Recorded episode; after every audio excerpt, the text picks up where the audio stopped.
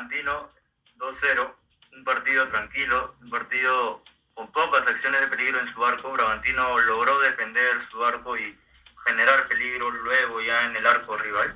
Un primer tiempo donde Bragantino se manejó sin, sin tener mucho que, perder y siendo muy, muy rápido en el arco rival, sobre todo con Geliño por la banda derecha. El equipo brasileño mostró mucha seguridad en el arco, sobre todo sus dos zagueros centrales. Ya para el segundo tiempo, con el ingreso o el cambio de Sergio Rochet por elección, el arquero, y, el ingreso de Martín Rodríguez para su reemplazo, hizo que Nacional fue un poco más rápido de, en salida y tenga mayor, mayor este, opción de ataque, pero sin profundidad. Solo algunas intervenciones contadas, muy, muy pocas, fueron para que Clayton pueda generar o agarrar el balón y luego mayor peligro nacional.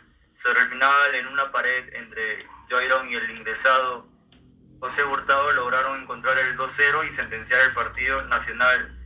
Bucangete generó peligro y Kevin Ortega, el árbitro principal, tuvo una serie de pérdidas en el manejo del partido sobre el minuto 65-70, cuando hubo dos tumultos en el Aras, en la zona técnica, pero luego manejó bien el encuentro, igual que sus dos asistentes y su auxiliar que manejaron, eh, manejó muy bien el tema de, de que ambos técnicos están muy calientes y dando muchas indicaciones.